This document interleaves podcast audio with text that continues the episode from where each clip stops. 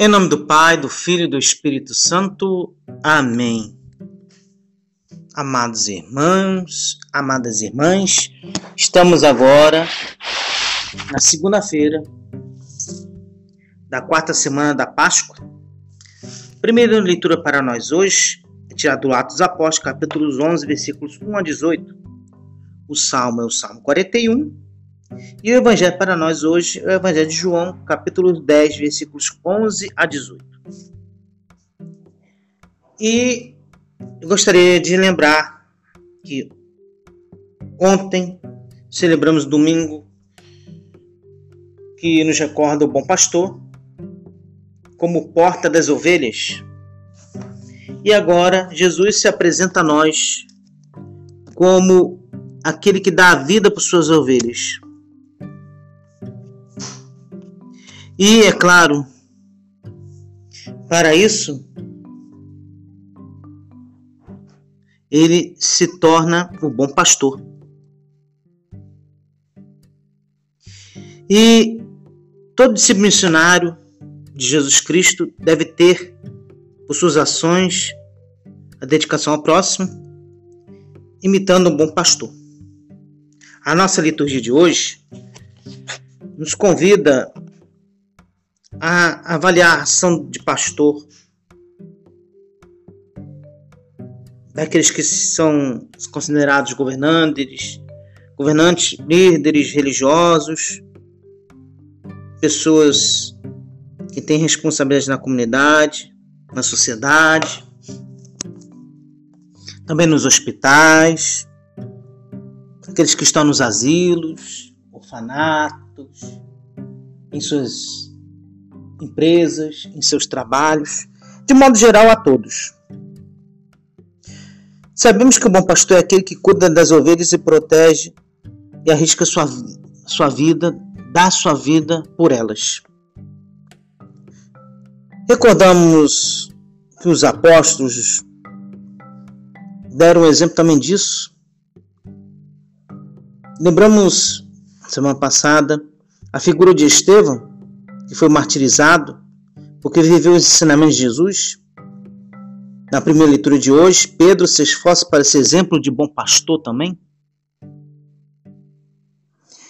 E nós devemos seguir o bom pastor, que é Jesus. Mas para seguir Jesus é preciso também nos comportarmos tal como ele é. Como Jesus é para nós. Como Jesus ensina, mostra, age. Para que nossas ações sejam boas e que façamos dos nossos trabalhos pastorais, comunitários e outros o modo como devemos ver Jesus na nossa vida ao longo desse tempo. É claro também que vemos o belo pastor do rebanho, aquele que pertence ao povo de Deus, que revela-se justo, compassivo, misericordioso, está ao lado de cada um de nós, oferta a sua vida, traz a salvação.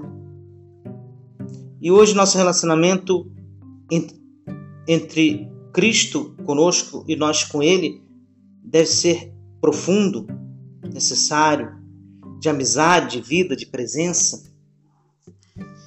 E Ele transforma a nossa vida e conhecendo Ele mais, nos unindo mais a Ele, imitando também a Ele, possamos ver aquilo que o Salmo nos diz hoje, 41. Minha alma suspira por vós, ó meu Deus. Olha, Jesus olha para nós e devemos ter um olhar fito nele, como ele tem também para conosco. Há um provérbio árabe que diz: Quem não compreende um olhar, também tampouco compreenderá uma longa explicação. Mas é preciso, meus irmãos, que caminhemos com Jesus, estando ao seu lado. E no mês de maio, o Papa Francisco nos recorda a reza do Santo Terço. Devemos rezar pelo fim da pandemia, pela nossa família, e por cada um de nós, por você que também está nos ouvindo hoje. e por aqueles que estão ao nosso lado, ao nosso redor, à nossa vida, que pertencem à nossa vida familiar. Vamos fazer uma oração do mês de maio? Ó Deus, que nos amais e sustentais em todos os momentos de nossa vida, neste mês de maio, dedicado à mãe de seu filho Jesus, em que celebramos o Dia das Mães, no próximo domingo. Nós vos pedimos que olheis por todas elas, principalmente aquelas que sofrem. Despertai nós o cuidado com nossos irmãos, a exemplo de São José, servo justo e fiel, que também cuidou de seu filho. Fazei que, celebrando a ascensão do Senhor, nossos corações se encham de esperança, na certeza de que um dia nós também celebraremos a vida definitiva com os santos e santas no céu e que o Espírito de Deus, que renova e recria todas as coisas, celebrado em Pentecostes, renove nós, o que somos igreja, e compromisso na luta por um mundo mais justo, fraterno e solitário.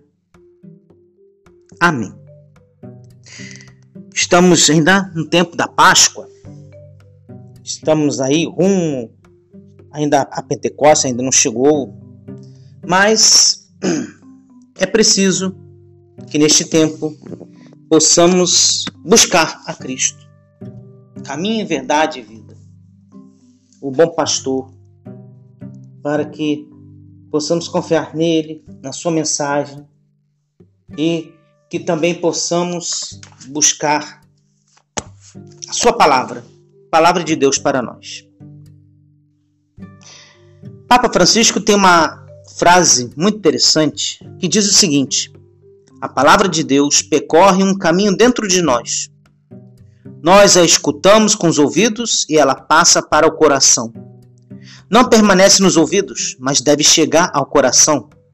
E do coração às mãos, às boas obras. Eis o percurso da palavra de Deus, dos ouvidos ao coração e às mãos. Olha, meus irmãos, preciso também agirmos com o coração e com as mãos abertas, firmes, não somente como meros ouvintes, mas praticantes da palavra de Deus também. O Evangelho de João diz o que foi dito por Jesus de seus lábios: Eu sou o bom pastor, e o bom pastor dá vida pelas ovelhas.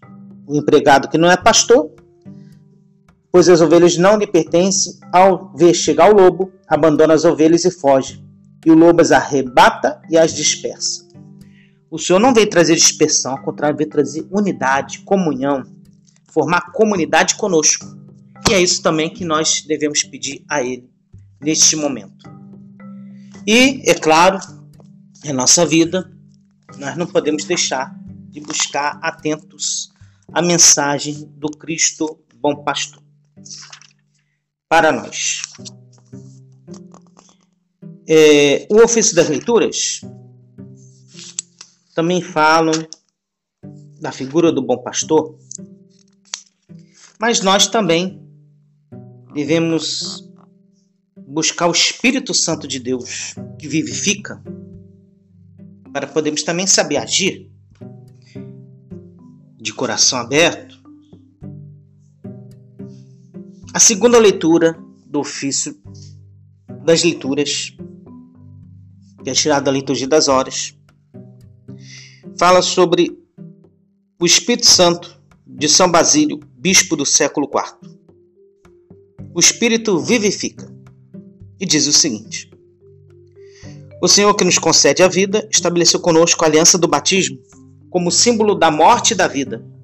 A água é a imagem da morte e o Espírito nos dá o penhor da vida. Assim, torna-se evidente o que antes perguntávamos: por que a água está unida ao Espírito? É dupla, com efeito, a finalidade do batismo? Destruir o corpo do pecado para que nunca mais produza frutos de morte e vivificá-lo pelo Espírito para que dê frutos de santidade. A água é a imagem da morte porque recebe o corpo como num sepulcro e o Espírito, por sua vez, comunica a força vivificante que renova nossas almas, libertando-as da morte do pecado e restituindo-lhes a vida. Nisto consiste o novo nascimento da água e do Espírito.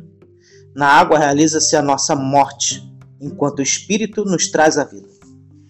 O grande mistério do batismo realiza-se em três imersões e três invocações, para que não somente fique bem expressa a imagem da morte, mas também a alma dos batizados seja iluminada pelo dom da essência divina. Por isso, se a água tem o dom da graça, não é por sua própria natureza, mas pela presença do Espírito. O batismo, de fato, não é uma purificação da imundície corporal, mas o compromisso de uma consciência pura perante Deus. Eis porque o Senhor, a fim de nos preparar para a vida que brota da ressurreição, propõe-nos todo o programa de uma vida evangélica, prescrevendo que não nos entreguemos à cólera, sejamos pacientes nas contrariedades e livres da aflição dos prazeres e do amor ao dinheiro. Isto nos manda o Senhor para nos induzir a praticar, desde agora, aquelas virtudes que na vida futura se possuem como condição natural da nova existência. O Espírito Santo restitui o paraíso, concede-nos entrar no reino dos céus e voltar à adoção de filhos.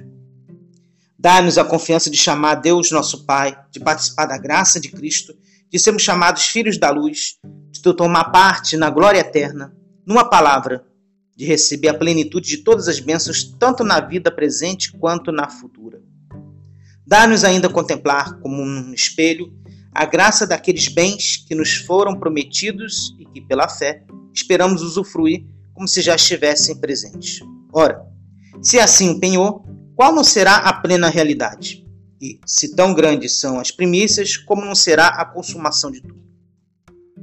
Então, essa é a mensagem que eu queria deixar para vocês hoje sobre o Espírito que vivifica. E lembrando, né, mais uma vez, o Evangelho de hoje para nós.